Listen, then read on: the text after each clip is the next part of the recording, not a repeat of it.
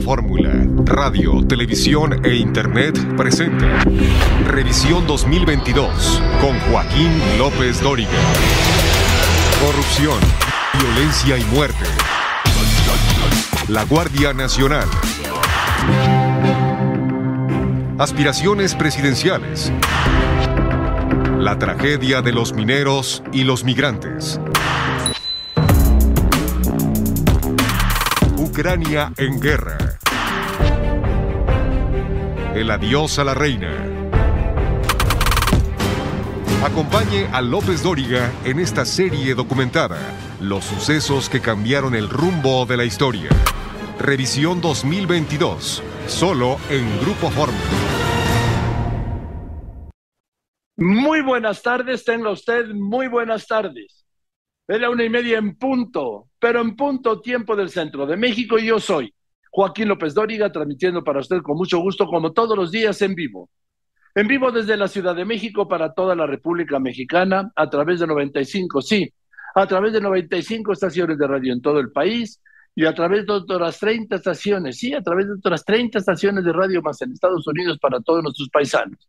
También estamos al aire en este momento, como todos los días en Telefórmula. En Inicio estamos al aire en el canal 121, en Sky canal 157, Total Play canal 161, en Megacable canal 153, en Dish estamos al aire en el canal 354.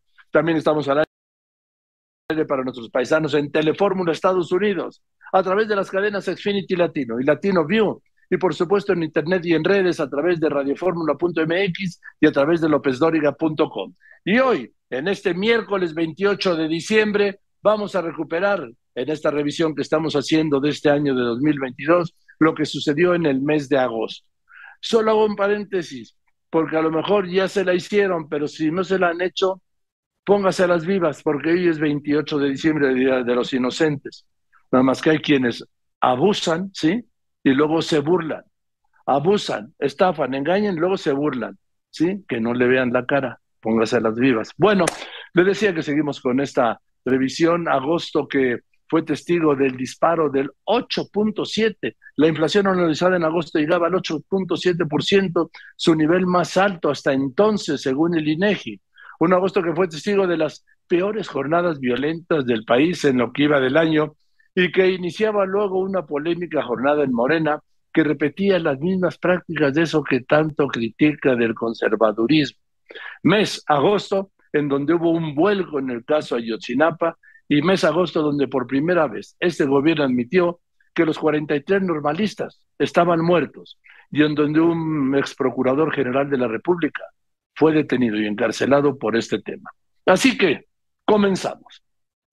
El último fin de semana de julio, Morena celebró elecciones internas rumbo a su tercer Congreso Nacional Ordinario, tras siete años sin renovar sus órganos de dirección, ni nacional ni estatales. Este proceso definiría además la ruta para elegir a su candidato presidencial para 2024. Organizaron asambleas distritales en los 32 estados, en las 32 entidades, para elegir a 3.000 consejeros. Mario Delgado, el presidente de Morena, presumía aquí que se habían recibido tres millones de votos, aunque en realidad fueron dos y medio millones. De cualquier modo, ¿cómo no lo iba a presumir si esos votos no los tiene ningún partido, ni la oposición junta, y mucho menos dividida como está? Pero el proceso interno de Morena estuvo marcado por irregularidades, acarreo, compra de votos, robo de urnas, amenazas violentas. Todo esto todo esto denunciado por sus propios militantes, ¿sí? como el académico John Ackerman, activista, morenista y crítico de Morena, quien me dijo aquí que estas elecciones fueron un intento de asalto a Morena. Fuiste muy crítico en las redes en el fin de semana del proceso de Morena, lo había sido desde antes. ¿Qué pasó en este proceso? Pues mira, la verdad es que no hay mayor sorpresa para nosotros porque, como bien señalas, este, ya habíamos denunciado esta situación. Desde el pasado viernes 24 de junio eh, celebramos una conferencia de prensa, el club, el club, de Periodistas, en que hicimos una reflexión colectiva este, sobre la convocatoria que había emitido el CEN, Mario en particular y la cúpula del partido. Este, vinieron este, morenistas de todo el país, de las 32 entidades federativas, y ahí metimos un comunicado en que justamente anticipábamos que iba a pasar lo que pasó. este fin de semana. Eh, este, un intento de asalto al partido por los grupos clientelarios corporativos eh, este, provenientes del viejo régimen, este, con la complicidad este, incluso la abierta invitación de parte de pues, María Delgado mismo, el presidente del partido. Este, esta convocatoria, en primer lugar, eh, violó eh, los principios y los estatutos del partido que para un proceso así, la celebración de unos congresos distritales, las asambleas distritales, tendrían que ser procesos de debate, de discusión, de diálogo democrático entre eh, las bases y los militantes del partido. Eh, cancelaron esa característica y más bien emitieron una convocatoria para un votas y te vas, ¿no? Dejas tu papeleta en la urna y ya no te quedas para la asamblea. En realidad no fueron asambleas este fin de semana, fueron pues, procesos electorales, pero fueron procesos electorales este, de dudosa dudoso carácter democrático, estimado Joaquín, porque eh, este, no se cumplieron con los estándares básicos que se tendría que cumplir en cualquier proceso este, eh, electoral. En primer lugar, hubo un operativo masivo, masivo de este, acarreo, de compra coacción del voto e incluso de este, presión sobre usuarios de programas sociales en todo el país. Tenemos un cúmulo de evidencias impresionante que en los próximos días vamos a estar subiendo a nuestro sitio web de morenademocracia.mx, una especie de expo fraude, este, y también vamos a estar presentando las denuncias este, correspondientes tanto al partido como a las instituciones electorales. El que también se fue con todo fue el presidente de la Junta de Coordinación Política del Senado y coordinador de la bancada de Morena en el Senado, Ricardo Monreal. Monreal calificó este proceso como una humillación para la militancia porque ya había hecho la preselección de los consejeros. Monreal admitió lo que ya se veía a todas luces, un distanciamiento con Morena, pero él decía que con el presidente no, y reiteraba aquí sus aspiraciones presidenciales. ¿Te vas a sumar a alguna de las impugnaciones por, lo, por los eventos que se registraron en el proceso interno de Morena? No, Joaquín. Eh, deseo que todo se resuelva bien. Eh, mira, es tan difícil sostener eh, una elección donde en dos días, Joaquín, yo tengo diez, diez elecciones, Joaquín, que gracias a Dios las he ganado todas. Diez elecciones constitucionales donde he sido candidato tres veces a diputado, tres veces a senador, gobernador, jefe delegacional, en ese momento era delegación Cuauhtémoc, y de regidor, la novena, y una como líder campesino en mi tierra, pero todas han sido elecciones constitucionales. Y es muy difícil sostener lo que he escuchado. En dos días votaron dos millones y medio de ciudadanos y ciudadanas. Eso significa, Joaquín, que en dos días dos millones y medio se afiliaron a Morena. El dato oficial del INE es que Morena tenía 400 mil afiliados aproximadamente. Si votaron 2.5 millones, Joaquín, en 500 centros de recepción de votos, 500 centros, votaron en promedio 5 mil personas por centro de votación. La casilla te admite hasta 750 boletos. E, es decir, en 10 horas de cada día debieron votar 500 por hora, o sea, 50 por minuto. E, es muy fácil las matemáticas.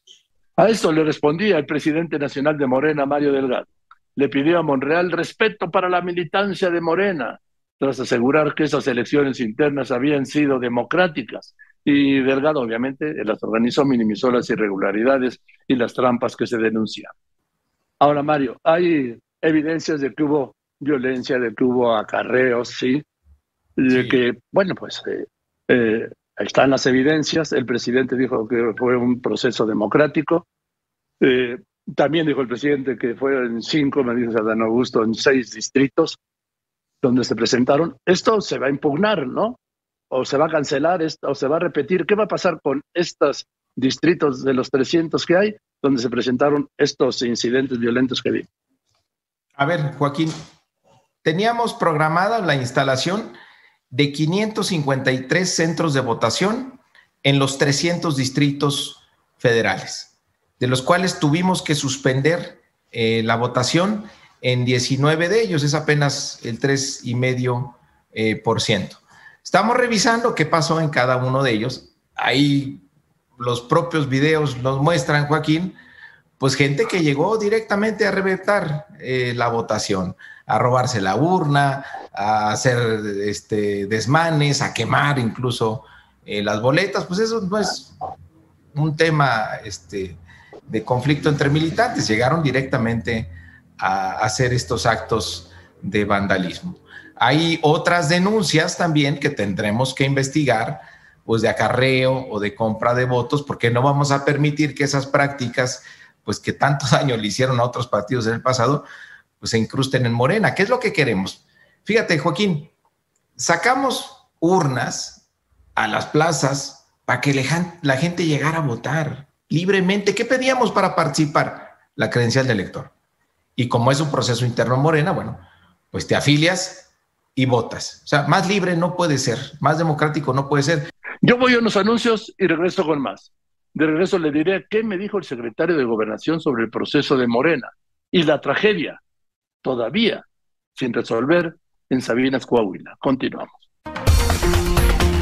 Lo más relevante del 2022 en una serie de programas especiales con López Dóriga.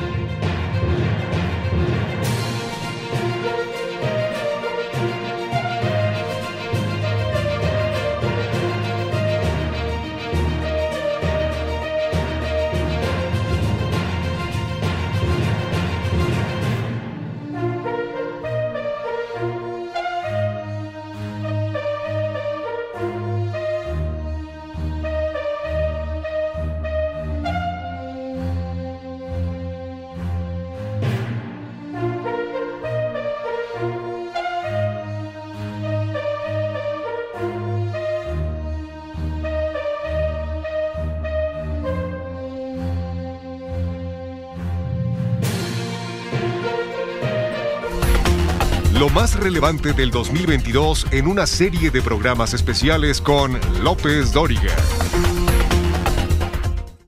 En medio de esta jornada interna de Morena, entrevisté aquí al secretario de Gobernación, Adán Augusto López Hernández, por cierto, uno de los precandidatos presidenciales de López Obrador y quien con 1.250 votos fue elegido en este proceso allá en su natal Villahermosa, en Tabasco, como consejero estatal. El secretario de Gobernación me confirmó que el gobierno federal no frenaría las polémicas obras del tren Maya a pesar de las suspensiones judiciales en el tramo 5 de esta vía.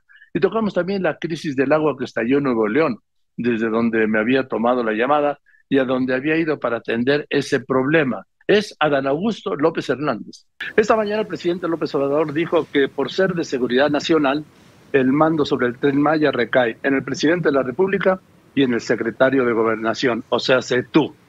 Eh, ya no está la Sedena, ya no está Fonatur, ya no está la Sedatu, o cómo queda ahora.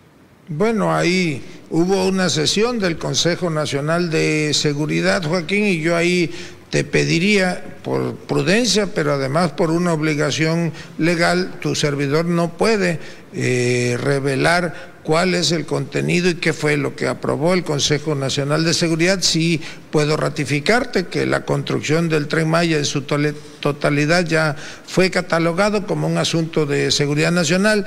Mm, omitiré los detalles, sobre todo porque hay seis juicios de amparo que aún están este, en trámite. Hoy tengo entendido debía de dictarse sentencia respecto de dos de ellos, dos incidentes que se promovieron y seguramente en el transcurso de la semana eh, se dictará sobre el resto. Una vez que esto sucede, pues nosotros sí estaríamos en posibilidad de informar a detalle, Joaquín.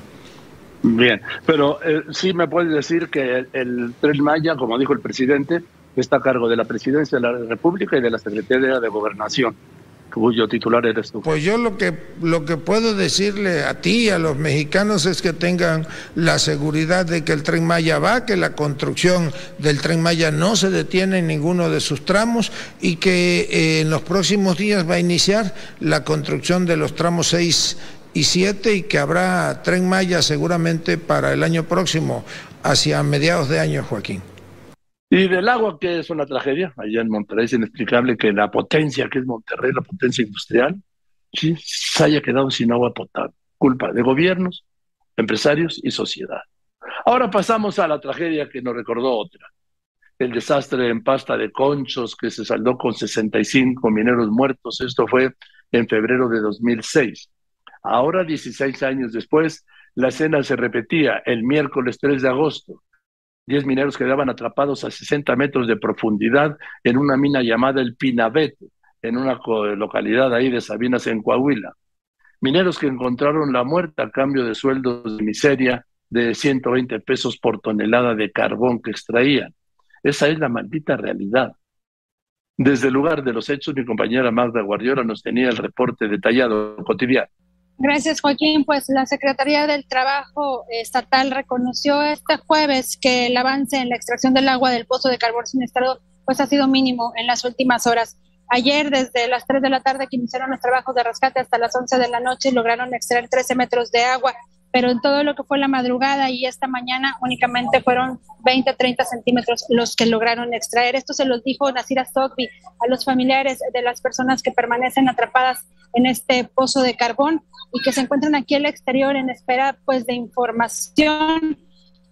Eh, reconoció que hay filtraciones de agua, como ya ellos lo habían comentado, los familiares lo habían comentado, familiares que incluso están eh, apoyando en las labores de rescate ya lo habían comentado, y bueno, pues básicamente es estar luchando contra filtraciones y corrientes de agua que hay subterráneas y que no permiten que, que el agua en el pozo siniestrado salga. Han sugerido que se usen otros dos pozos que están ahí a un lado para que el agua sea vaciada en estos y poder llegar a 30 metros de profundidad, donde le llaman un espejo de agua, que es donde comenzarían a trabajar para ubicar a estas personas. Las autoridades están esperanzadas en que como en este lugar había galerías, eh, aledañas estén las personas atrapadas resguardadas y, estén en esos lugares.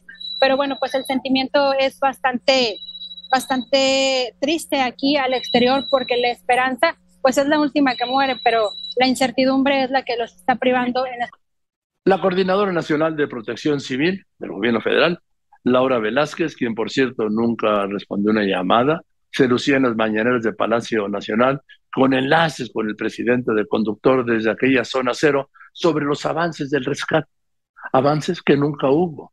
Tuvieron que pasar 13 días de la tragedia para darles falsas esperanzas a las familias de los mineros, para que al final el gobierno federal admitiera que pediría ayuda internacional a Estados Unidos y Alemania, pero solo, solo sabe para qué, para que confirmara que lo que estaban haciendo estaba bien hecho.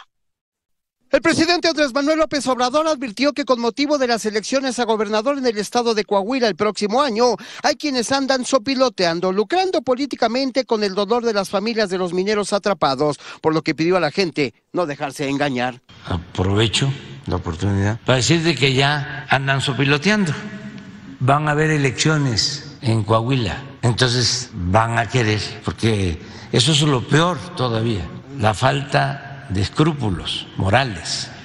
Ellos son parte del régimen de corrupción que lleva a estas desgracias y todavía, de manera oportunista, trafican con el dolor de la gente, sacan raja política.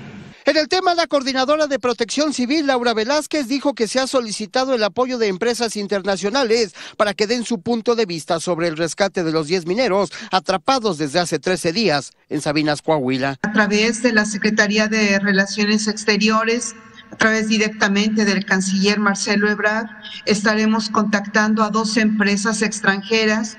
Una está ubicada en Alemania y otra en Estados Unidos. Platicaremos el día de hoy con ellos para saber quién es la que nos puede aportar la mejor opinión, la más amplia, tomando en cuenta las condiciones de nuestra mina. Eh, son dos empresas que eh, nos darán una opinión para eh, determinar las acciones con mayor precisión. Señaló que se logró estabilizar los tirantes de agua al interior del pozo para continuar con la construcción del muro de contención entre ambas minas.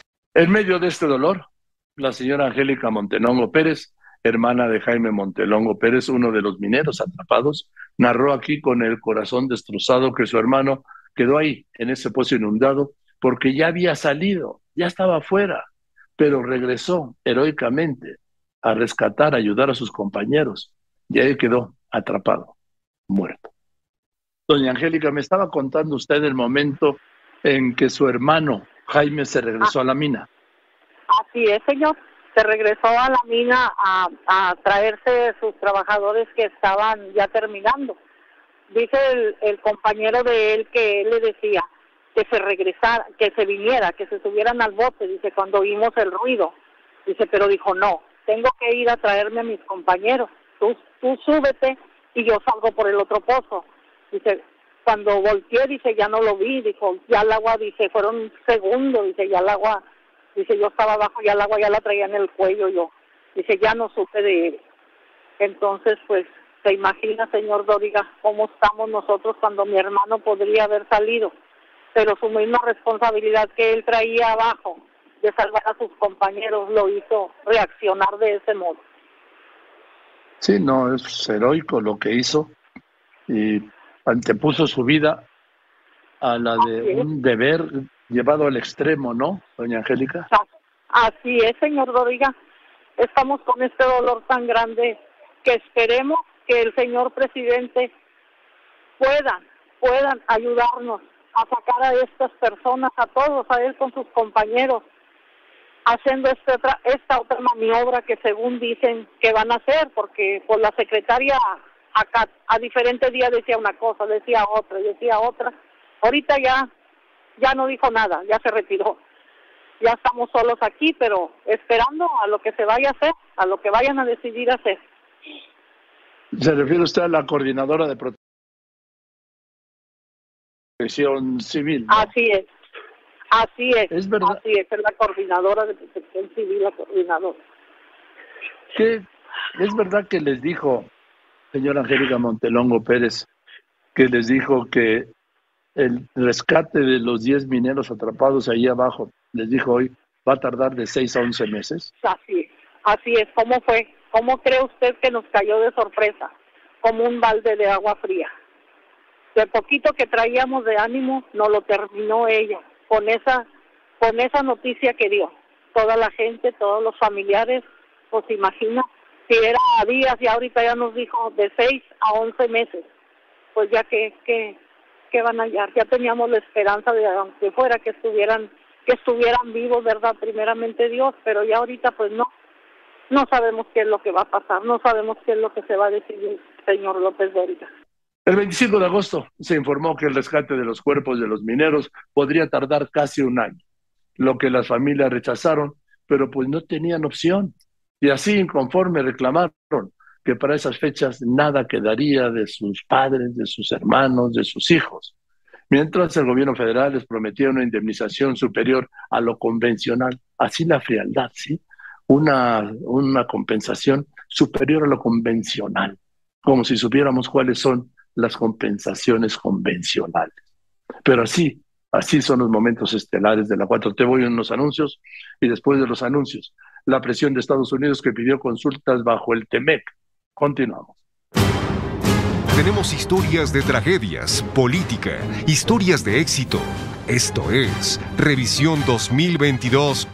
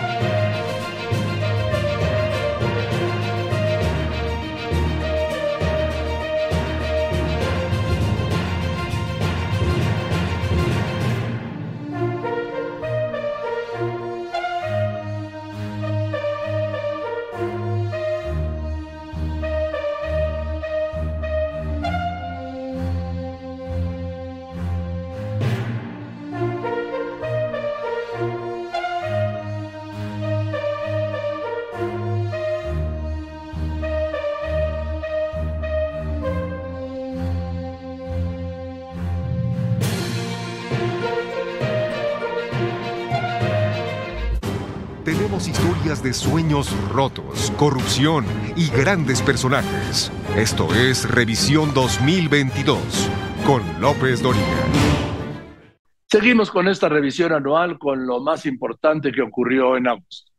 Sin embargo, tengo que adelantarle algo que pasó, pasaría dos meses después en octubre, porque tendría relación directa con esto que vamos a tratar.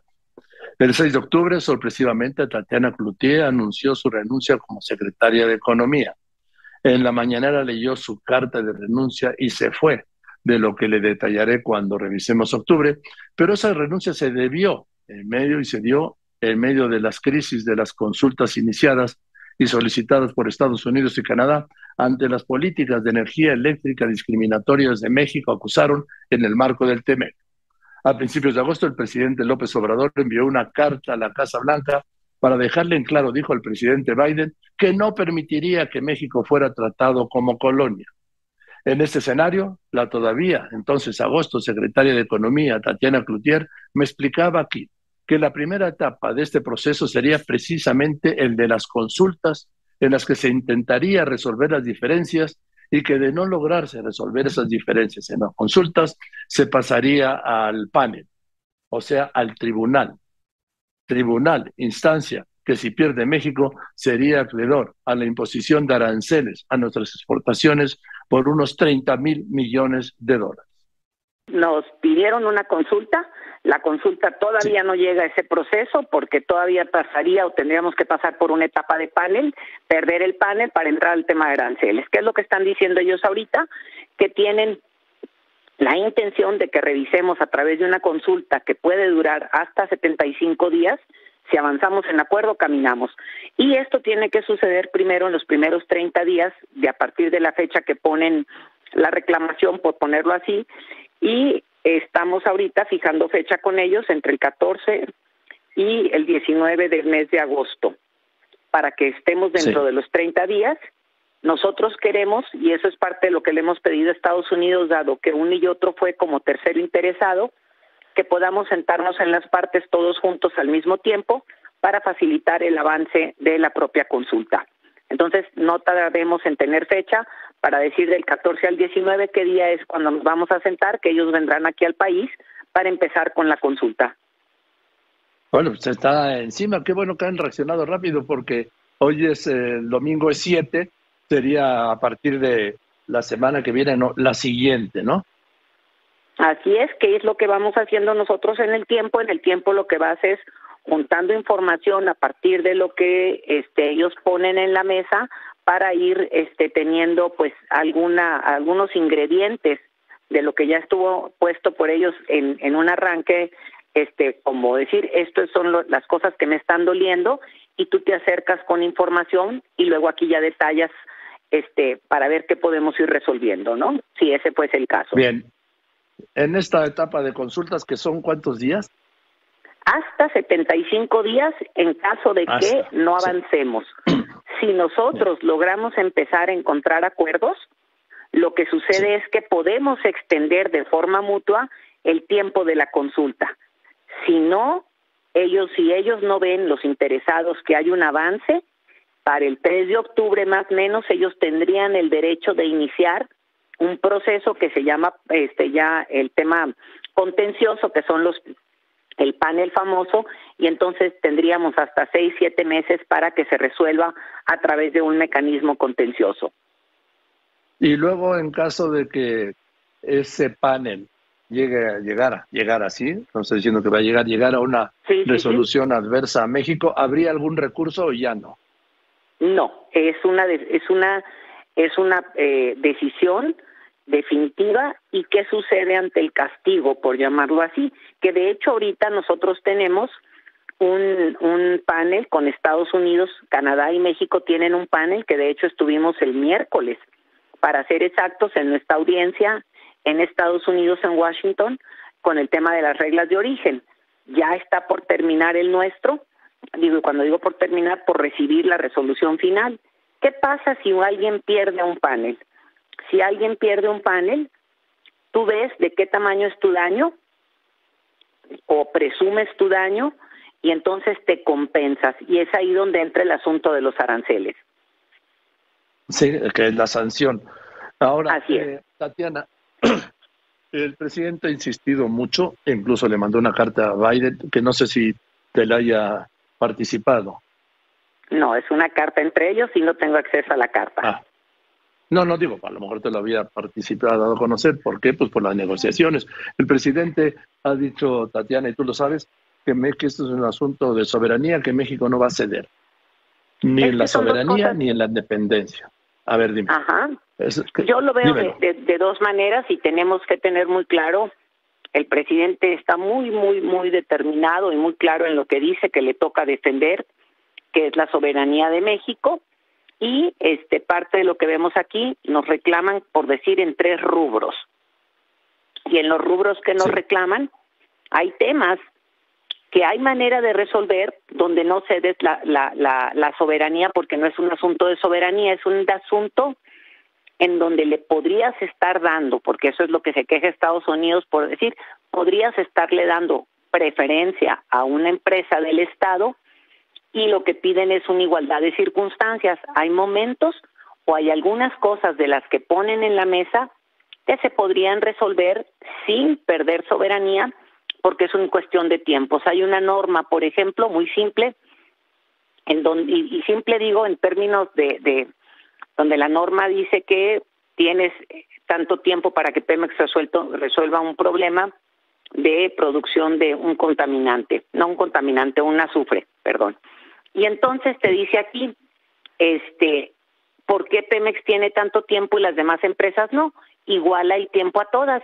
Yo no veo que aquí ni perdamos soberanía por esperar ese tiempo a todas o reduzcamos el tiempo a Pemex, que estos son cosas que negociarías y que se pueden hacer y no estamos perdiendo soberanía. Ese tipo de cosas creo que aquí este pueden resolverse y en ningún momento cambiar o este eh, perjudicar el interés máximo de nuestra nación, en donde el presidente ha dicho muy claramente que la soberanía no se dejaría de lado si no es el tema principal que hay que tener en la mesa.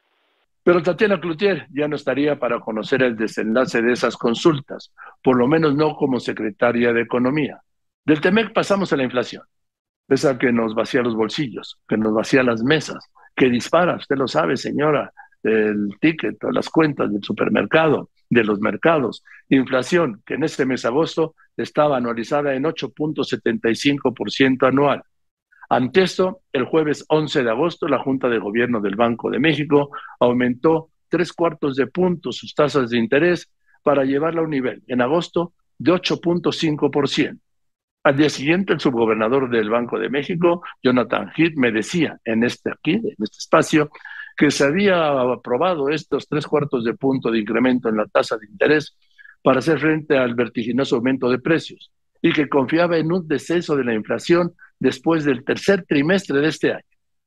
Este aumento en la tasa de interés de tres cuartos de punto lleva la tasa a 8,5%. ¿Desde cuándo no había una tasa de 8,5%? Bueno, este, desde 2008, que es cuando ya tenemos la, la política actual de fijar un objetivo para la tasa de fondeo interbancario de un día al otro, este, esta es la tasa más elevada. En otras épocas, obviamente tuvimos tasas mucho más elevadas, pero estamos hablando de otra época que afortunadamente no queremos revivir. Este, no es comparable. No. 87, 88, ¿no? No. Exactamente, hay que recordar que pues, llegamos a tener inflaciones de tres dígitos en, en la década de los 80. Sí. Obviamente teníamos sí. tasas interbancarios mucho más elevados que la que tenemos ahora. 156% anual te daban de tasa de interés en los bancos, ¿no? Te llegaban a dar. Así es, así es. Ahora, bien, eh, yo quiero abundar en algo que apuntas hoy, derivado de la, de la Junta de Gobierno, en donde pues el balance de riesgo respecto a la trayectoria prevista para la inflación continúa con un considerable sesgo al alza. Entonces me parece el punto central, Jonathan. Totalmente, Este, si, si vamos hacia atrás, los últimos ni siquiera dos, tres años ya desde que está la pandemia, sino un poquito más atrás todavía, hemos estado enfrentando a un, a un cúmulo impresionante de choques, tanto de más de oferta, pero también de demanda, que pues obviamente pues, son choques, choques no anticipados y que nos han llevado a, a no poder predecir la inflación en una forma adecuada. Hemos estado fallando, no nada más Banco de México, no nada más eh, los analistas y las instituciones financieras en México, sino a, nivel mundial. Todos hemos fallado y no hemos podido anticipar correctamente porque ha sido tan complejo, ha sido tan, tan, ahora sí que brutal la cantidad de choques que hemos tenido, pues que no hemos acertado. Y si vemos hacia el futuro y hacemos un balance de riesgos, porque hay riesgos que pudieran hacer que la inflación sea más alta, pero hay riesgos a la baja. Hay cuestiones que, cosas que se pueden materializar, que donde la inflación baje más rápido de lo que estamos pensando. Pero en ese balance hay un sesgo considerable mm, de factores que pudieran incidir a tener más inflación de lo que estamos proyectando. Después de los anuncios, después de los anuncios, el infierno que nos azota a diario, el estallido de la violencia, el fracaso de los abrazos y aquellos días de narcoterror en Jalisco, Guanajuato, Ciudad Juárez, Baja California, que desde Palacio se intentaron minimizar. Continuamos. Violencia y muerte.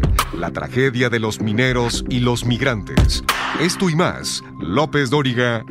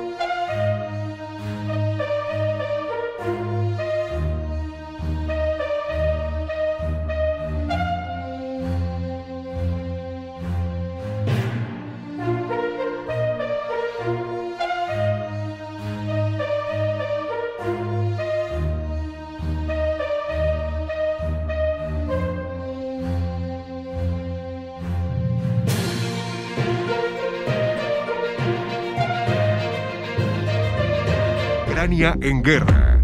El adiós a la reina Isabel II. Una serie especial de Joaquín López Dóriga en Grupo Fórmula. No puede faltar la radiografía violenta del país. México está en llamas por la fallida estrategia de seguridad de abrazos y no balazos. La noche del 2 de agosto, el periodista Ernesto Méndez, el director del diario Tu Voz, fue asesinado en Guanajuato. Con él, en agosto, sumaban 13 reporteros asesinados. Eh, Joaquín, un gusto saludarte. Buena tarde. Efectivamente, el periodista número 13 asesinado a nivel nacional y el segundo periodista asesinado en el estado de Guanajuato en los últimos dos años. Hace un par de años asesinaron a un periodista en Salamanca eh, cumpliendo con sus labores. Te platico que el día de ayer, como hacías mención, un comando armado pues irrumpió en este bar en el municipio de San Luis de la Paz. El municipio de San Luis de la Paz es un pequeño municipio que está ubicado eh, a un costado de la autopista entre Querétaro y San Luis Potosí. Ahí entró este grupo armado asesinando. Se hablaba primero de cuatro personas, después el gobernador, ahorita acaba de mencionar que son tres personas las que perdieron la vida, entre ellos este eh, pues ya ex director del periódico Tu Voz, también ex colaborador de un eh, periódico conocido aquí en, en el estado de Guanajuato, el periódico Correo. Y bueno, los hechos se suscitaron poco después de las 11 de la noche en este bar de la avenida Ferrocarril en la colonia Cerro Prieto. Este grupo de personas armadas ingresan, disparan en contra de los ahí presentes. Eh, además de los fallecidos, hay dos personas que están lesionados quienes fueron trasladados eh, directamente al nosocomio para recibir la atención médica.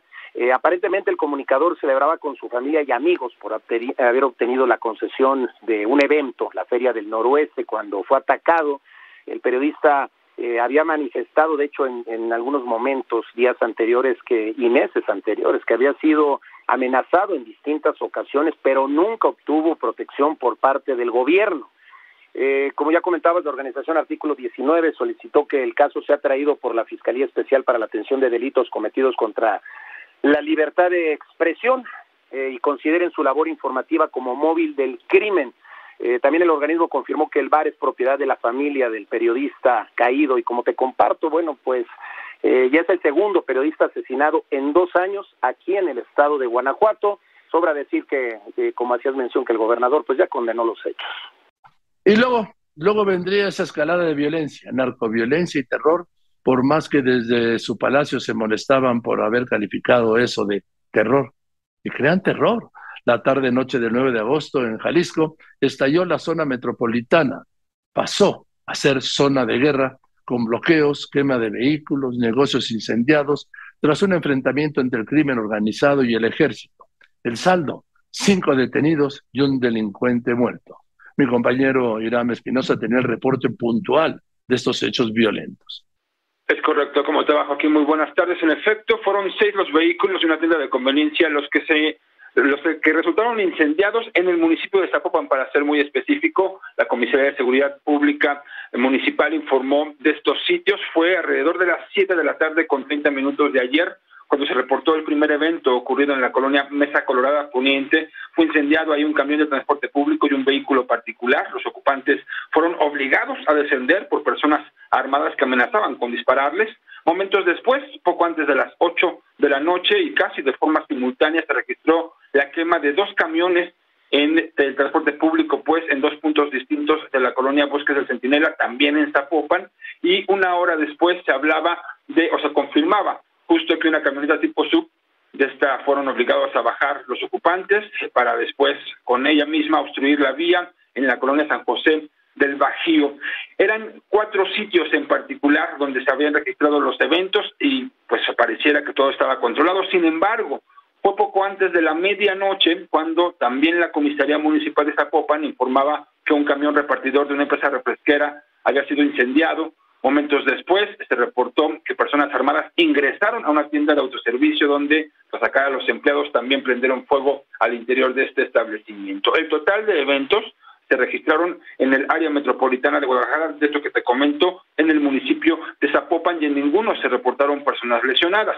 Ya hoy por la mañana se precisaba justo lo que decía el presidente López Obrador, es que fue por esta reunión que se cree, porque no ha habido precisión también por parte oficial, digamos, de la reunión que se había registrado en el municipio de Ixtlahuacán del Río, y ahí mismo el enfrentamiento del que tenemos conocimiento se derivó la detención de cinco personas y también se abatió a un presunto delincuente en el mismo enfrentamiento. En este parte, en este municipio del interior de Jalisco, Explahuacán del Río, se informa que además también se registró la quema de vehículos con la misma intención, básicamente no eh, permitir, o mejor dicho, obstruir las vías para que no llegara apoyo de Fuerzas Armadas a este enfrentamiento y a su vez, pues una reacción. Hoy mencionaba el presidente López Obrador que esto era una protesta por parte de los delincuentes por las detenciones. Se habla de que es un eh, alto, eh, digamos, mando del cártel que opera en esta zona, Joaquín.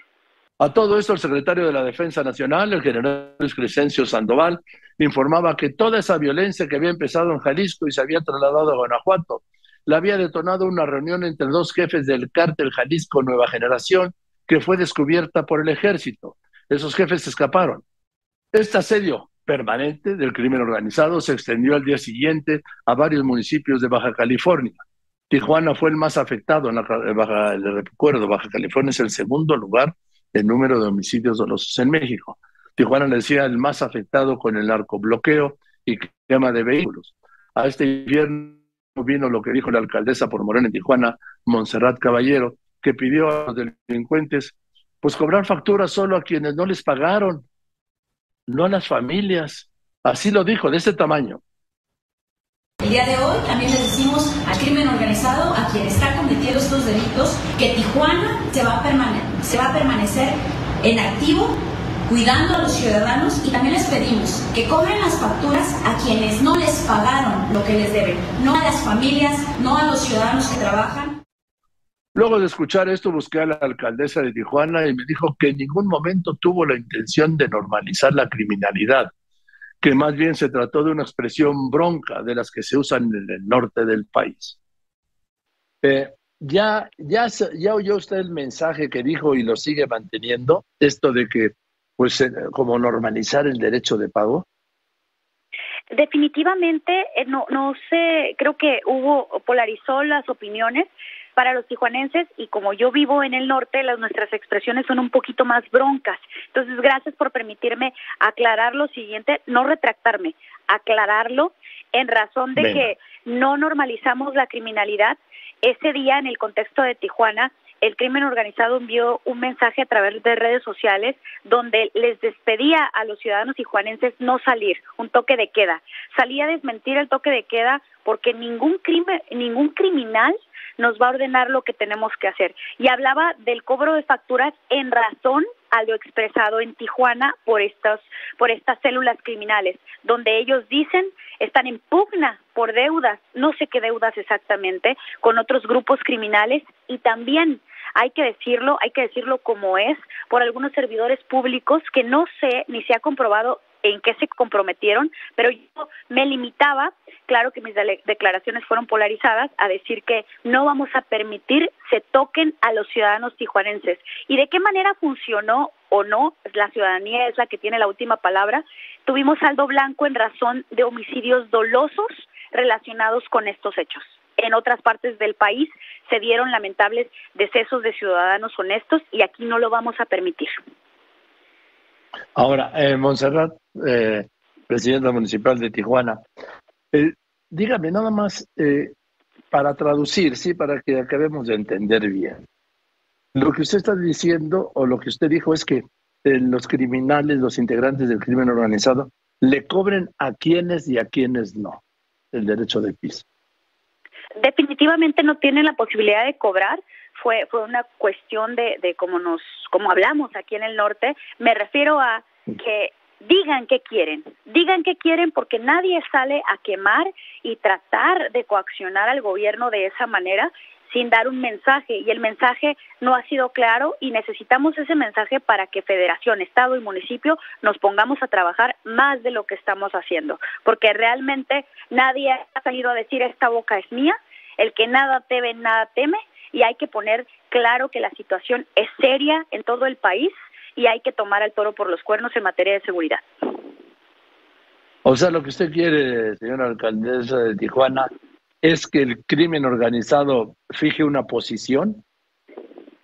No, definitivamente nosotros no escuchamos a los criminales. Nosotros queremos que estén atentos a que mi, eh, mi, mi investidura es proteger a los ciudadanos y no voy a permitir toquen a los ciudadanos y que estamos en coordinación con el Ejército Nacional y el Estado. ¿Cuál es el mensaje? Voy a proteger a los ciudadanos tijuanenses, a esos que perdieron su, su patrimonio con los 12 vehículos y por ningún motivo vamos a pactar con el crimen organizado.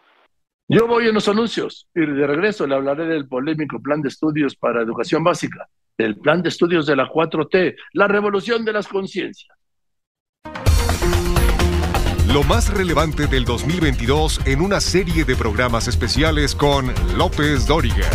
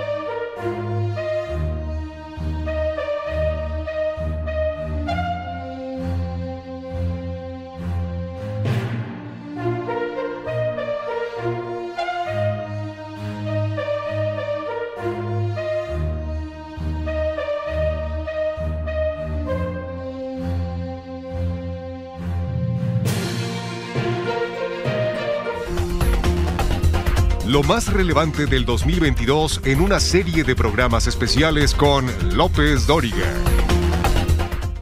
El 15 de agosto, el presidente López Obrador designó a Leticia Ramírez como nueva secretaria de Educación, en sustitución de Delfina Gómez, que renunciaba para irse de precandidata por Morena en su segundo intento por llegar al gobierno del Estado de México.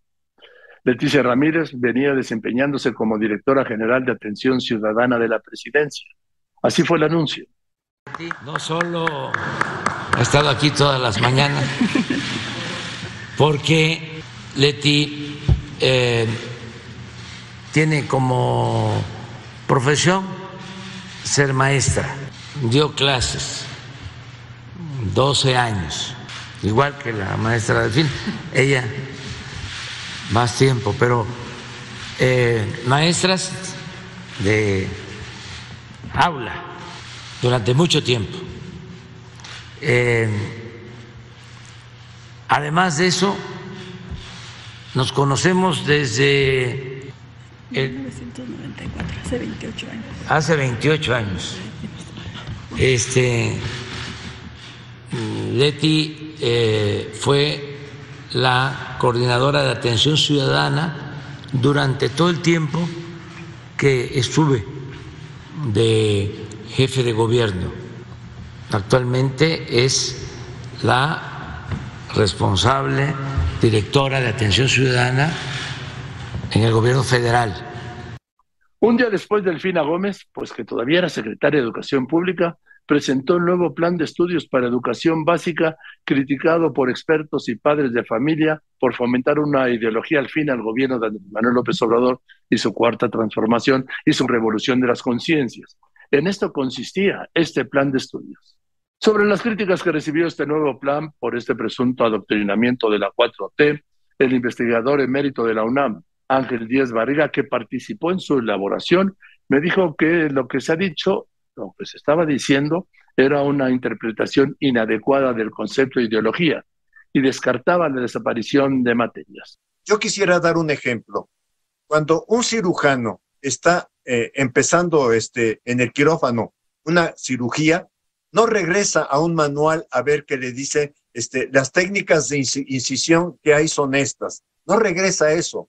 El cirujano tiene un caso concreto en donde tiene que utilizar su formación, su experiencia profesional, sus habilidades profesionales para enfrentar ese problema que tiene inédito en ese momento.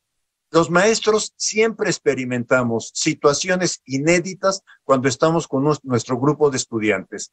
Lo que se está pidiendo aquí es reconocer que el maestro en el Consejo Técnico Escolar, como colectivo docente, van a tomar decisiones y van a tomar decisiones sobre la forma de elegir algunos problemas y también van a tomar decisiones sobre la amplitud que le quieren dar a estos problemas. A eso le estamos llamando proyectos de trabajo escolar y ya está en la literatura desde los años 30 del siglo pasado y las reformas recientes desde la reforma de 2009 ya está en el ambiente pedagógico mexicano o le estamos llamando también enseñanza globalizada, que es otro de los temas didácticos que nuestros maestros saben trabajar. A ver, yo hasta donde recuerdo, doctor Barriga, todos los maestros que he tenido tomaban decisiones. Es más, en muchos casos, eh, decisiones que iban en contra del libro de texto, porque estaban en desacuerdo con un aspecto del libro de texto y es cuando empezaba la discusión. Toman decisiones permanentemente. Por supuesto.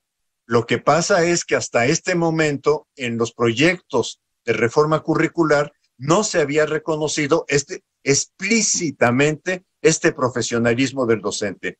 Este profesionalismo en donde estamos hablando de que el docente en su formación posee distintos saberes, saberes profesionales, saberes disciplinarios, saberes pedagógicos y saberes que provienen de su experiencia. Y en es, este conjunto de saberes en lo que estamos impulsando a que el docente primero se reconozca a sí mismo, porque eh, llevamos muchos años en que el docente, y yo lo veo en este momento en lo que circula en las redes de los docentes, es que nos tienen que dar formación. Discúlpenos, señores, ustedes recibieron muchos años de formación ustedes recibieron una posibilidad de desarrollar habilidades docentes en la escuela normal, porque la escuela normal es la única escuela que le, permite realizar prácticas en aulas reales desde que inician su formación. O sea, lo que estamos pidiendo es que usted recupere esa, esa formación, pero claro, que atienda a que estamos en condiciones del siglo XXI, que estamos en un país que está reconociendo diversidad social, diversidad regional, diversidad cultural, que estamos reconociendo también que a través de la docencia se deben formar valores y por eso hay un, hay un campo formativo que se refiere a lo ético y lo humano, pero valores que integren todo su, todo su trabajo y de alguna manera que permitan formar lo que queremos es una ciudadanía. De esto mismo hablé con la directora de la organización México Evalúa, Edna Jaime, quien me dijo que en el nuevo plan de estudios de la SEP no se avanzaba la libertad de los mexicanos y advertía que mermaría la capacidad de elegir en niños y jóvenes mexicanos. No solamente yo, hay muchos especialistas que han trabajado para mejorar la educación en este país, pues que están alzando la ceja, que dicen, quiero entender mejor esto. Yo quiero hacer como un primer planteamiento de dónde está México Evalúa en este tema. Eh, tenemos un programa muy importante de educación en la institución, lo dirige Marco Fernández, alguien que tiene mucha experiencia, que lo ha estudiado mucho y, mi planteamiento de entrada es, ¿qué queremos que sea la educación para el mexicano? Yo, Joaquín, un medio para la libertad. O sea, permíteme ponerlo así. Hay filósofos políticos como John Rawls, perdona que hable de ellos, pero creo que es importante, eh, Amartya Sen, que dicen que la educación es lo que abre las posibilidades para elegir. Dime, Joaquín, si hay algo más importante. Piénsalo, o sea, yo lo estoy pensando, para mí o para ti, que poder elegir. ¿Qué es la libertad? La capacidad de decir, pues esta chamba sí, este camino sí, esta chamba no, este camino no. Eh, esto es lo que decían estos filósofos políticos, que es la autodeterminación. Y yo creo, Joaquín, que el Estado mexicano, la sociedad mexicana, este, el binomio, debemos trabajar para que los mexicanos tengan la posibilidad de decir esto sí, esto no. Para decir, no quiero ser parte de una clientela política, quiero ser un individuo que elige su destino. Y para elegir su destino tiene los instrumentos para hacerlo. Una educación que lo dotó de lo básico para poder hacerlo. Entonces, partiendo de esto, pues te quiero decir que me preocupa el estado de la educación en este país. No es resultado de estos años del gobierno de López Obrador, viene de muchos años atrás, pero me preocupa que se agudice la desventaja que los mexicanos van a tener para poder decidir que sí y que no, que no tengan alternativa. Creo que nuestro sistema educativo está generando a mexicanos con pocas posibilidades para elegir. Y en, la definición de estos filósofos, estamos creando mexicanos sin libertad. Ah, eh, lo pongo así en, un extremo porque creo que amerita plantearse así.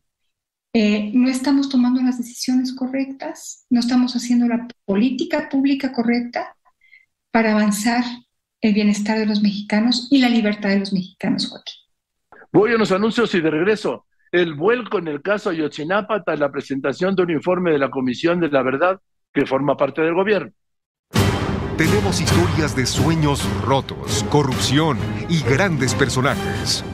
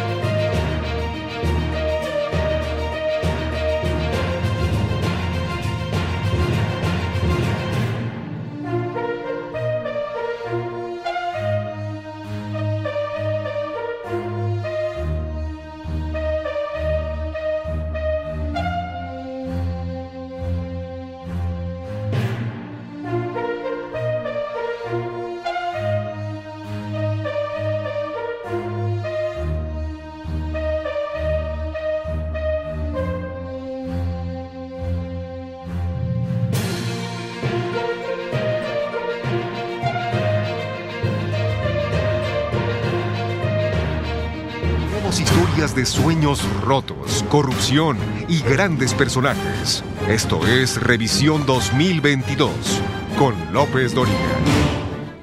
Agosto fue un mes lleno de información que revivió la agenda del caso Ayotzinapa a casi ocho años de aquellos hechos en igual aquella noche del viernes 26 de septiembre de 2014 y madrugada del sábado 27, hechos que hasta la fecha no han sido esclarecidos. El jueves 18 de agosto, el presidente López Obrador encabezó un encuentro, otro, con padres de los 43 normalistas.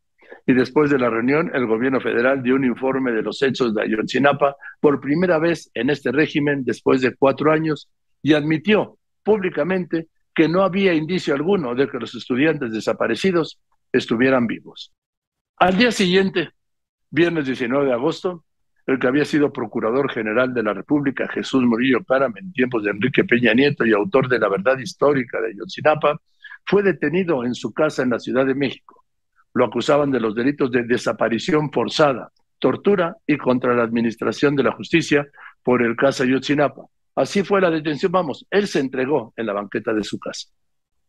El presidente dijo, López Obrador dijo que Murillo Caram se había inculpado él solo al declararse como responsable directo de lo que pasó la noche de Iguala.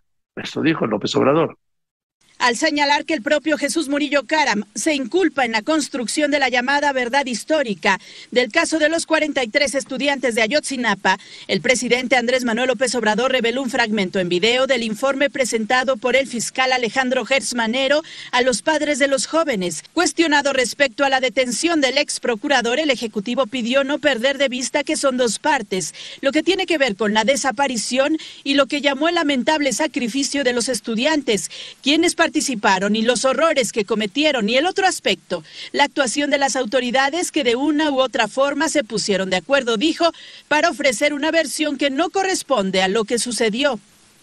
De una u otra forma se pusieron de acuerdo para ocultar los hechos, que ya es lo que se conoce como la fabricación de la llamada verdad histórica lo de Ayotzinapa y de lo del señor Murillo Caram, lamento mucho. Pero esas injusticias no pueden quedar impunes. No tengo nada personal contra el señor Murillo Caram, nada. Pero si en las indagatorias son señalados, serán los jueces los que determinen la sanción correspondiente.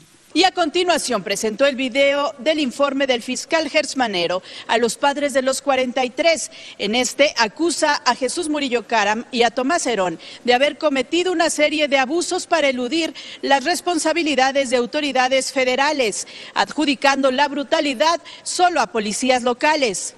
Se salió de su control y fue en ese momento cuando el Procurador General de la República, Jesús M., se presentó ante los medios y señaló lo siguiente. Estamos preparando un equipo de investigación.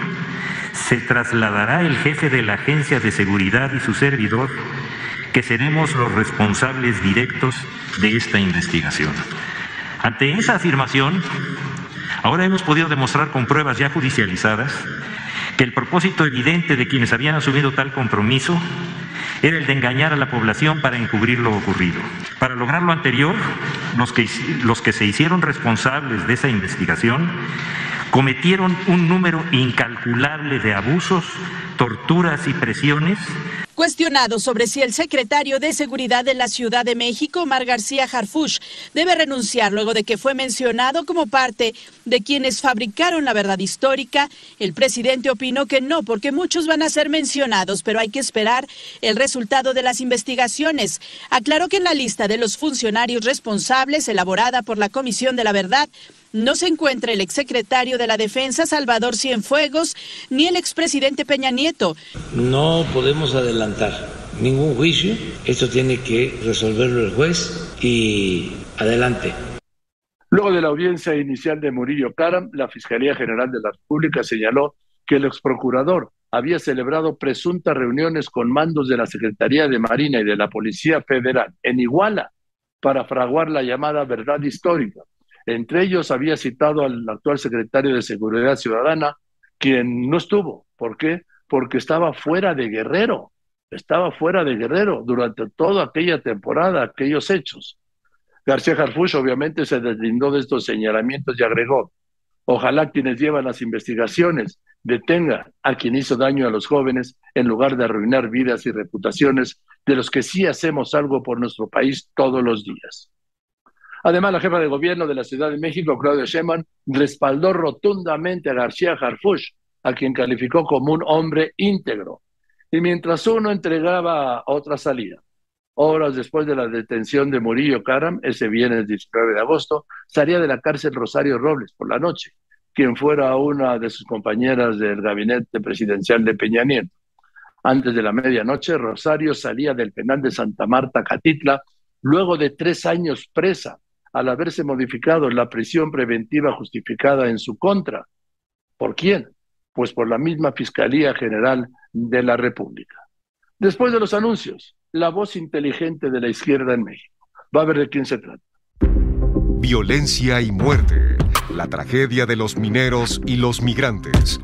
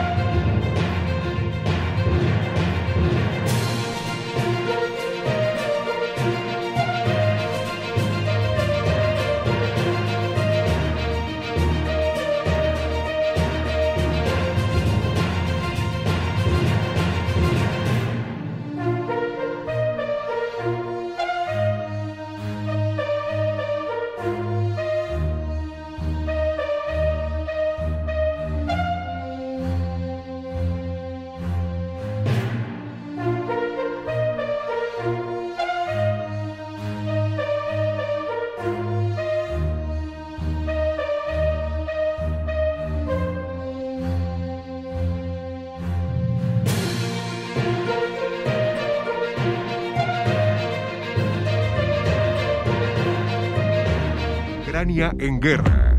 El adiós a la reina Isabel II. Una serie especial de Joaquín López Dóriga en Grupo Fórmula.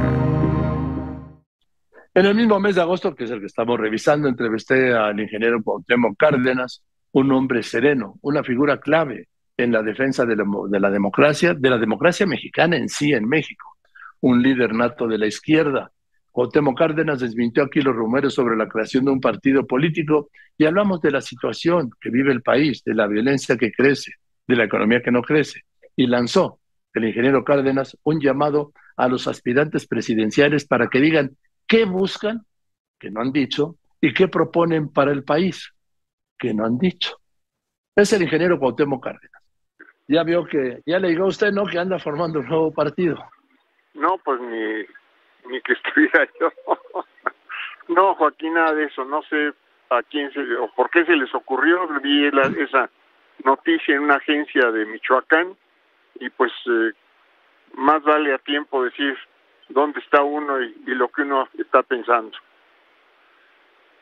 ¿Qué está, ¿Qué está pensando el ingeniero Cárdenas? Dígame. Bueno, en, eh, seguir eh, fuera de cualquier partido político, esa es una decisión que ya ya tomé hace algunos años y desde luego no ni eh, eh, no no involucrarme con ningún partido desde ningún punto de vista. Digo puedo hablar con mucha gente puedo eh, comenzar comentar lo que la gente quiera que comente pero nada nada de involucrarme menos auspiciar un partido político. Ingeniero eh, ¿Cómo está viendo usted el gobierno de la 4T del presidente López Obrador? ¿Cómo lo está estoy viendo? la, estoy viendo la situación del país con preocupación, Joaquín. Eh, más allá del gobierno, estoy, veo una violencia que crece, veo una economía que no crece, eh, en fin, eh, veo pues mucho deterioro en los servicios públicos y ojalá se tomaran medidas para corregir esas situaciones. Me parece que esto es lo, lo importante en este caso. Ahora, eh, ¿cómo está viendo, por ejemplo, el tema de la violencia? Que la respuesta es que es propaganda y que se está magnificando. ¿Usted cree que se está magnificando la propaganda? Lo digo, el caso de su estado es emblemático, ¿no? No sé si se esté magnificando, pero lo que estamos viendo son muchos casos donde pues explota la violencia, donde eh, hay eh, pues eh, asesinatos, hay enfrentamientos, hay muchos muchos tiros, muchos balazos y pues esto no es eh, no es lo que uno quisiera que estuviera sucediendo en el país. desde el punto de vista de la economía, ¿cómo lo está viendo? Hablando del país. Pues estoy el viendo tema del TEMEC, la crece inflación. muy, muy lentamente la economía, crece muy lentamente y este pues debieran adoptarse lo que los economistas llaman medidas contracíclicas y pensar seriamente en una reforma fiscal como se está haciendo en otros países, en Colombia, por ejemplo, que acaba de tomar posesión el nuevo gobierno, pues lo primero que han hecho es decir, va una, una reforma fiscal y me parece que esto es fundamental aquí en México para que haya capacidad de inversión, para que la inversión pueda eh, acelerar la economía. En el punto de vista de en el problema que se ha suscitado en el TEPEC, donde Canadá, que luego se olvida, Canadá y Estados Unidos están denunciando que México ha cometido violaciones y está llevándolo a una mesa para de ahí, si no hay un entendimiento, llevarlo a un panel que de no aclararse impondría eh, aranceles a nuestro país. ¿Cómo ve usted el manejo de lo del TEMEC y la información que está surgiendo? Sí, yo, espero que el diálogo entre, lo, entre los países, este, México con Canadá y Estados Unidos pueda, pueda realmente resolverse, que a través del diálogo se resuelvan y que no se lleguen a adoptar medidas que signifiquen un castigo eh, para nuestra economía. Yo espero que esto se resuelva favorablemente. En otros temas, el especialista en telecomunicaciones, Javier Tejado, nos dio luces sobre el fallo de la Suprema Corte de Justicia de la Nación sobre la Ley Federal de Telecomunicaciones y Radiodifusión. Me dijo que la Corte la había invalidado pero no por el contenido del decreto, sino por fallas en el proceso legislativo, ¿sí? Pero alertó de algo grave, Tejado alertó de algo muy grave que viene, dijo, para golpear la libertad de expresión. Sí, hay, hay una intención de, de varias personas vinculados al gobierno, ya sea a través de medios públicos o a través de la fracción de Morena, donde básicamente quieren tres cosas. Uno, que los defensores de audiencia de cada estación de radio y televisión, que hoy son nombrados por cada estación, quien ellos quieran gente honorable, no, hoy quieren que te los nombre el Estado. Segundo, quieren también poder suspender en automático los noticieros de radio y televisión por violaciones a las audiencias. Tercero, quieren que los códigos de ética, que un código de ética por definición uno se lo se lo autoda, quieren que los códigos de ética lo dé el Estado. Y si incumples cualquiera de estas tres excepciones, multas carísimas. Y además, como tú bien dices, tienes que diferenciar en todo momento entre la información y la opinión. Y si te equivocas una sola vez, multas. Es un, es un esquema que está ideado para complicar eh, la libertad informativa en la radio y la televisión mexicana y no sé de esto en ninguna parte del mundo. Pues más que para complicarla, para acabar con ella, Javier. Pues sí, para complicarla, Joaquín, porque además dijeras, pues es la única opción que tienen las audiencias mexicanas, pues las audiencias mexicanas ya tienen la televisión restringida, la radio satelital, radio internet, o sea, hay muchísimas formas y la verdad, con toda esa, digamos, eh, burocracia que quieren hacer para llevar a cabo noticieros, pues la audiencia mexicana va a migrar a los noticieros que se producen en otros países y se escuchan en México. Claro, era lo que te iba a decir. La salida es ir a transmitir desde otro país y con el mismo alcance que tienes en México, pero sin las limitaciones a la libertad de expresión que quiere imponer el gobierno. Sí, esas, eh, eh, si, si se elegir el tema, digamos, de manera descuidada, pues lo que va a acabar pasando es que tú vas a transmitir por Internet o vas a transmitir de otra parte del mundo, este, y esa regulación no te aplica si, si transmites en Internet, le aplican aquí a las concesionarias, pero no si transmites por Internet, ¿no? Entonces es parte de esta, eh, digamos, esquema trasnochado que quieren regular algo que ya la, la realidad, la tecnología ha superado. Bien. Entonces, ¿qué nos queda, Javier? Nada. Pues mira, yo, yo, yo creo que hay que celebrar que la Corte no entró en la trampa de querer este, regresar una ley que era censura. Creo que hay que celebrar eso por parte de los ministros de la Corte.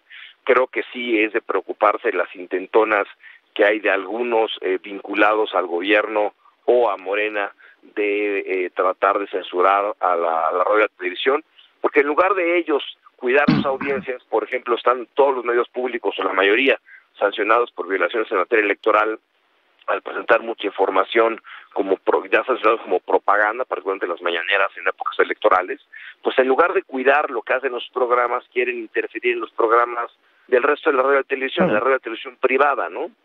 Entonces, este, que creo que creo que vendrán meses de, de, de Exar con muy interés para preservar la libertad de expresión en México. Estoy viendo un comunicado que está saliendo ahora de, la Corte, de lo dice, nota en relación con los efectos de la acción de inconstitucionalidad de lo de ayer, ¿sí? Y voy al último párrafo, dice, en ese sentido, Javier, para que nos traduzcas, la decisión de la Corte no tuvo como efecto la reviviscencia de la legislación anterior, por lo cual el vacío normativo deberá ser colmado por el Congreso de la Unión a través de la emisión de nuevas disposiciones en la materia. ¿Qué es lo que estás diciendo? Ahí viene la ofensiva de la 4T para limitar la libertad de expresión. yo no conocía el comunicado que acabas de leer, qué bueno que la Corte lo aclara, porque ayer hubo alguna confusión en algunos este, medios, pero lo que te está diciendo la Corte es no entramos al fondo, no se regresa a la ley anterior, que era una ley, digamos, muy represiva, muy censora contra los medios, y, y, la Corte no le está ordenando a nadie en el Congreso sacar algo en los términos de lo que había antes. Ya hacer una decisión soberana y autónoma del Congreso que quiera hacer, pero no le puede echar la culpa a la Corte. La Corte diciendo, legislen, pero no está diciendo regresen lo que había antes, que era algo francamente eh, censor e imposible de aplicar también en la práctica, Mira, leo otro párrafo aquí, sí, el segundo. Dice, vamos a ver. En el caso derivado de la existencia de violaciones graves en el procedimiento legislativo, que es lo que ocurrió, ¿no? Solo se declaró la invalidez del decreto impugnado, mediante el cual se reformaron, adicionaron y derogaron varias disposiciones de esta ley federal de telecomunicaciones y radiodifusión, sin ordenar, vuelve a usar este, esta palabra, sin ordenar la reviviscencia del texto anterior de este ordenamiento, pues no era dable que esta Corte, aun ante el vacío normativo generado con la invalidez, decretara este efecto, al advertirse claramente la intención del legislador federal de abandonar el modelo previo y no corresponde a este tribunal sustituirse en esa voluntad. Lo que quiere decir es que, me lo vas a tener que traducir, Javier, por favor, sí, porque es que, eh, no pueden, oye, no pueden redactar una nota, una nota informativa, no la pueden redactar en castellano, carajo. Lo que está diciendo la Corte es que no regresa la ley del 2013, esta ley creo que es muy censora, y una ley que varios trataron de revivir. Lo que está diciendo la, la Suprema Corte, eso que estuvo mal y que el Congreso decidió cambiar, no regresa. Se cae la que estaba ahorita, no regresa la de antes, y habrá que estar atentos a ver qué redacta el Congreso. Pero la ley censora, la vieja ley censora, no regresa. Habrá que ver qué es lo que ahora el Congreso aprueba, pero la ley censora no regresa. Pues ahí díctales, Javier, ¿no? A, los ministros de la Corte cuando tengan que hacer un comunicado, caracho. Es que están en términos muy jurídicos, muy jurídicos, pero, pues, creo que es bueno lo que, lo que han apuntado. Y estamos hablando de comunicación. Pero en fin, mientras tanto que hay un vacío, Mientras tanto, en, en lo que el, el, la sesión de ayer se, se notifica, pues ahorita sí hay lo que se llama un vacío legislativo. El tema de derecho de las audiencias no está, no está regulado en estos momentos. Yo voy a unos anuncios y regreso. Esta red de corrupción que provocó el boom inmobiliario en la Benito Juárez. Continuamos. Lo más relevante del 2022 en una serie de programas especiales con López Dóriga.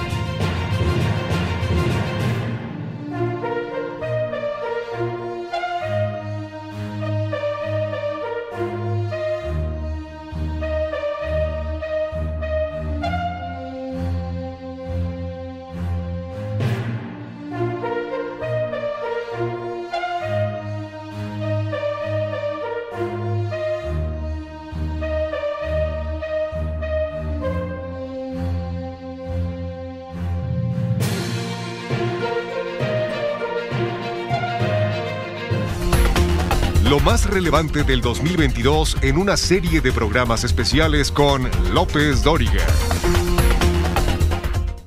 Desde hace más o menos 12 años, en la alcaldía Benito Juárez, antes delegación, operaba una red de corrupción entre servidores públicos y constructores, inmobiliarias, desarrolladores, llamado el cártel inmobiliario. Lo encabezaba Luis Vizcaíno, que está detenido. Inicia René Arilgis Vázquez, quien seguía prófugo. Ambos ex servidores, ex funcionarios de la alcaldía Benito Juárez, que se enriquecieron luego de autorizar construcciones ilegalmente. Laura Cardoso. El cártel inmobiliario en Benito Juárez ha dejado ganancias de hasta 240 millones de pesos mensuales a sus integrantes. De 2009 a la fecha, un solo empresario ha denunciado que funcionarios de esa alcaldía le exigieron 80 millones de pesos para autorizar la construcción de un edificio entre 8 y 10 niveles. Ese mismo constructor refirió que había un funcionario que desde marzo de 2021 a la fecha había impulsado 15 proyectos inmobiliarios bajo ese esquema de cobro. Este es parte del diagnóstico que tiene Carlos Cervantes, es diputado local de Morena y quien dice que insistirán en que se conforme una comisión especial para investigar el cártel inmobiliario en el Congreso capitalino. El, el constructor, el empresario constructor que ha denunciado esto, señala que a él se le pidieron 80 millones de pesos por la actual administración que encabeza eh, el alcalde de Santiago Taboada para poderle autorizar una construcción. Se habla incluso los propios concejales, algunos concejales de ahí de la alcaldía han señalado que esta situación ha sido denunciada en la Narvarte, en la del Valle, en colonias que tienen pues una plusvalía bastante alta. Esas estimaciones, dice, las dieron a conocer vecinos afectados por el crecimiento irregular de desarrollos inmobiliarios y quienes revelan que este llamado cártel diversificó su actividad a otros giros como restaurantes. No solo es el tema de edificios condominales, se habla también ya de una red de negocios, desde pizzerías, restaurantes, etcétera, una serie de, negocios que, que fueron creados, fueron auspiciados por estos dos personajes que están vinculados ahorita al, al proceso. Destaca que hay un patrón que siguen las empresas beneficiadas por alcaldías y por eso no se descarta que las investigaciones se amplíen a demarcaciones como Miguel Hidalgo, Álvaro Obregón, Coyoacán y Azcapotzalco. Fórmula Noticias, Laura Cardoso Tierra. Sobre este caso, sí, el vocero de la Fiscalía de Justicia de la Ciudad de México, el abogado Ulises Lara, detalló la manera de operar de este cártel inmobiliario en la Benito Juárez. A ver, está diciendo el PAN que lo que están haciendo es una operación política y no una operación legal, un proceso jurídico de procuración de justicia y luego de impartición. ¿Hay alguna respuesta de la Fiscalía a esto? Eh, lo hemos reiterado y lo volveremos a decir. Todo esto es resultado de una investigación donde estamos presentando pruebas mediante una investigación que ha reunido los elementos suficientes para hacer las imputaciones.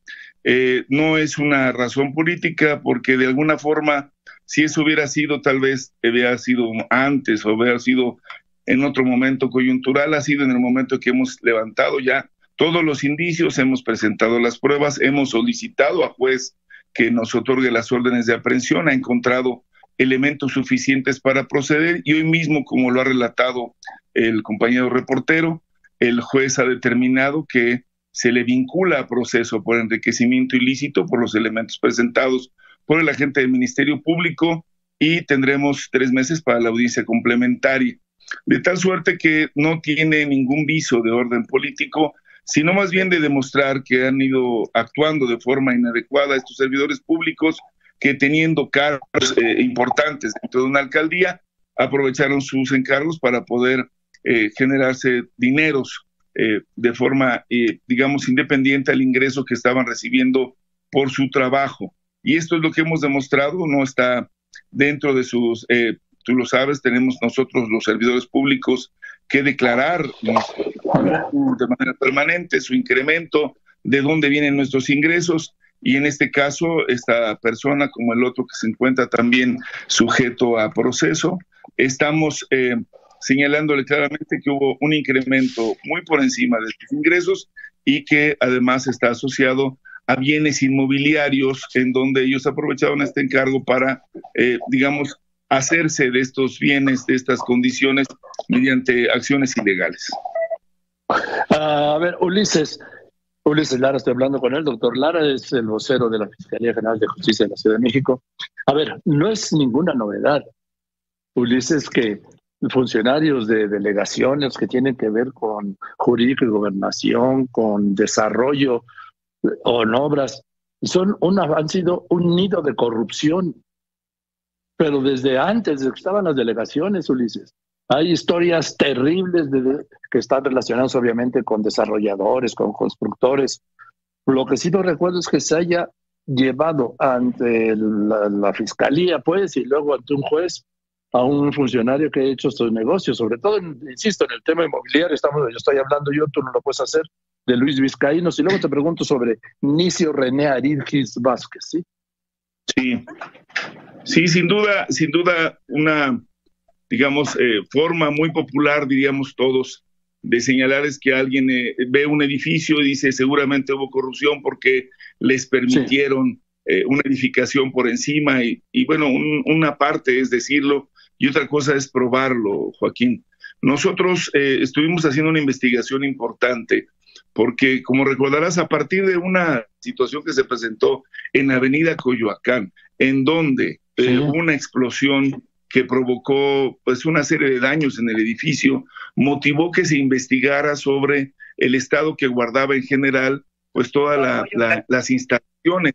Y ahí fue donde encontramos que había dos propietarios de quien había autorizado el propio edificio y esto motivó que se fuera llevando a cabo la investigación. Eh, poco a poco se fue demostrando. Sí, perdón. Sí, no, dime, dime, dime. Ah, disculpa.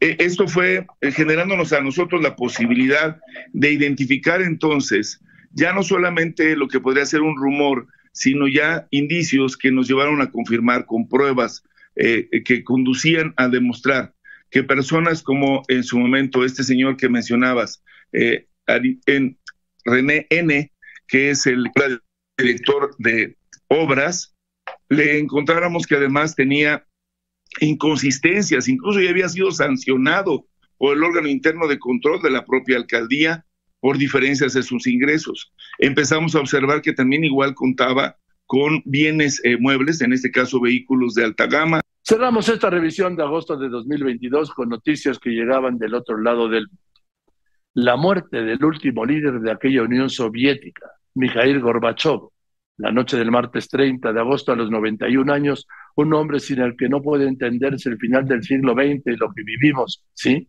No se puede entender sin Gorbachev. Así fue Mikhail Gorbachev. Laura Pérez Cisneros.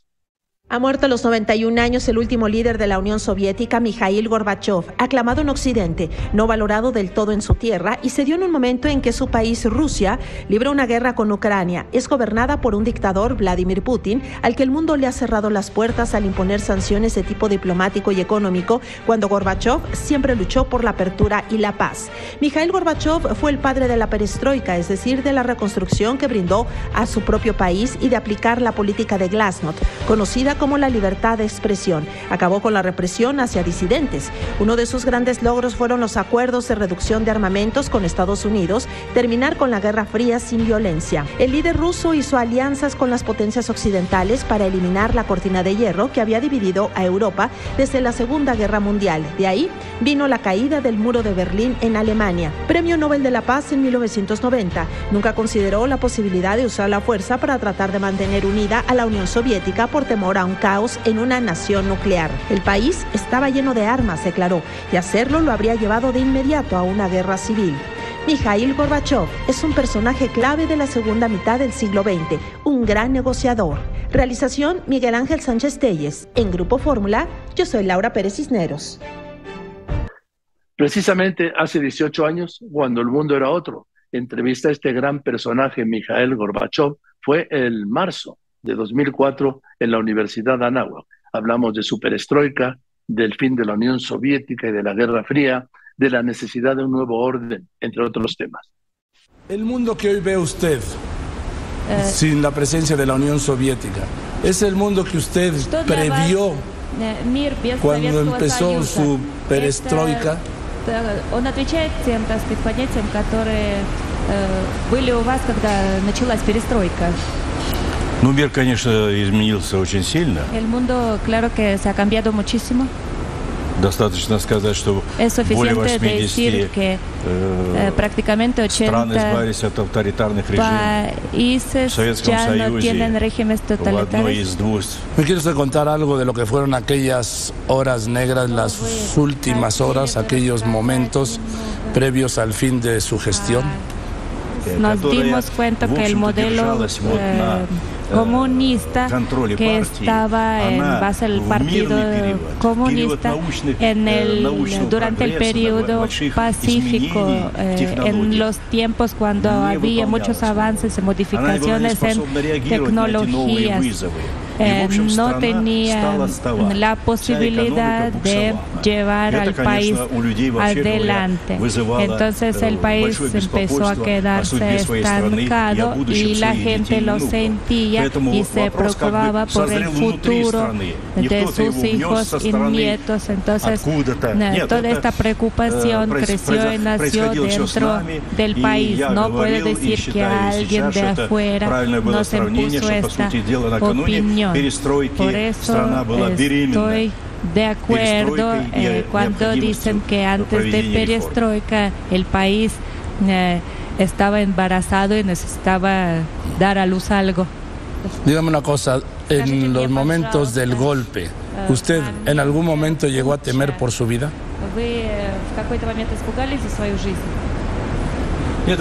Eh, no. Creo que por naturaleza o, o por mi procedencia campesina yo tengo una cualidad más, eh, más fuerte, más difícil es la situación. Me siento más tranquilo. Yo procedo del sur del, de Rusia. Durante el golpe eh, yo me quedé, me sentía, pues, me quedé, me, tenía sangre fría. Eh, tenía los hijos juntos y, y estaban Estaban muy preocupadas de esta situación. Потому что путь мог развернуться по-разному. в том porque el числе golpe podía и для resultar страны, и для de семьи una manera президента. diferente tanto Это, para el конечно, мы país понимали и имели o de в maneras виду. diferentes И tanto тем para не el менее, país я, como para mi familia. э, Sin остался на embargo, своей yo, позиции, и yo все guardé mi ультиматумы, posición э, y todos которые los предъявили мне ultimatos que путчисты, я recibía отверг. por Поэтому меня там parte заперли de los и лишили golpistas всяких контактов со страной Э, и с миром. no, no tuvieron Но он eh, провалился, он должен был провалиться, и он провалился. no, no tuvieron consecuencias, por eso el, el, el golpe no se hizo.